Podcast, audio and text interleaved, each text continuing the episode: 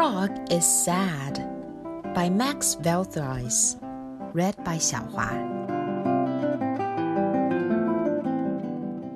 Frog woke up feeling sad. He felt like crying, but he didn't know why. Little Bear was worried. He wanted Frog to be happy. Please smile, Frog, he said. I can't, said Frog. But you could yesterday, said Little Bear. But Frog couldn't smile today, and he couldn't be happy, and he wanted to be on his own. So Little Bear went away. Rat came by. Cheer up, Frog, he said. I can't, said Frog. But it's such a beautiful day, said Rat. You're not sick, are you? No, said Frog. I'm not sick. I'm just sad. Shall I make you laugh? said Rat, and he began to dance madly about. But it didn't make Frog laugh. Then Rat walked on his hands but it didn't cheer Frog up. Then he balanced a ball on his nose, just like in the circus. Frog didn't even smile. Rat was disappointed. He didn't know what else to do. And then he had an idea.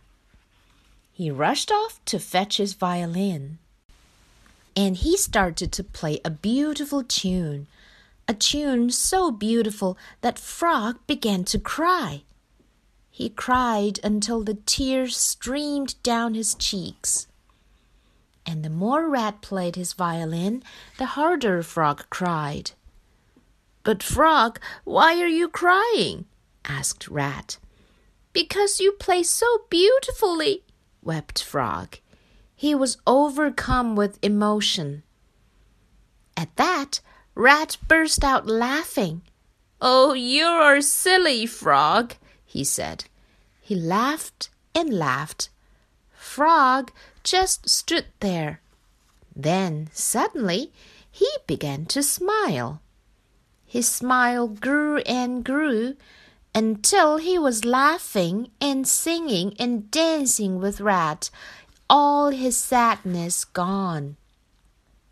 They made such a happy noise that Duck came running, and Pig, and Hare, and Little Bear last of all.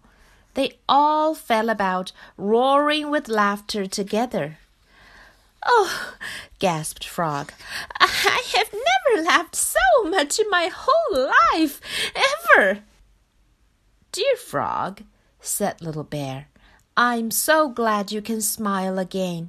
But why were you so sad in the first place? I don't know, said Frog. I just was.